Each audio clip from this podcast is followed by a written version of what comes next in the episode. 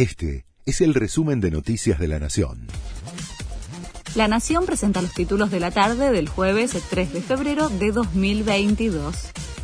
Ya son 23 los muertos por la cocaína adulterada, mientras que el gobierno bonaerense sostiene que la situación está estabilizada. El jefe de asesores, Carlos Bianco, habló junto al ministro de Seguridad, Sergio Berni, quien dijo que aún no se estableció el componente de la adulteración, aunque saben que es un opioide. Ya son 84 los internados, de los cuales 20 están en estado crítico. Alberto Fernández ya partió rumbo a China para encontrarse con Xi Jinping.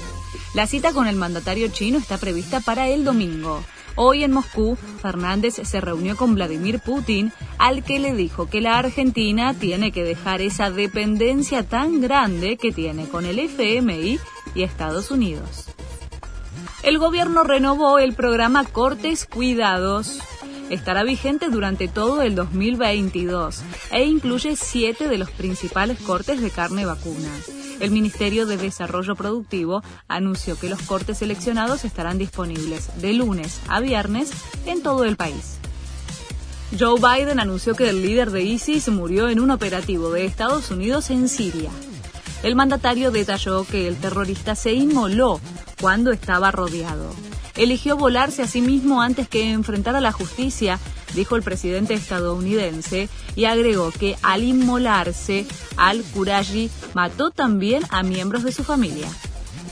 Las acciones de Facebook se desploman 25% en Wall Street.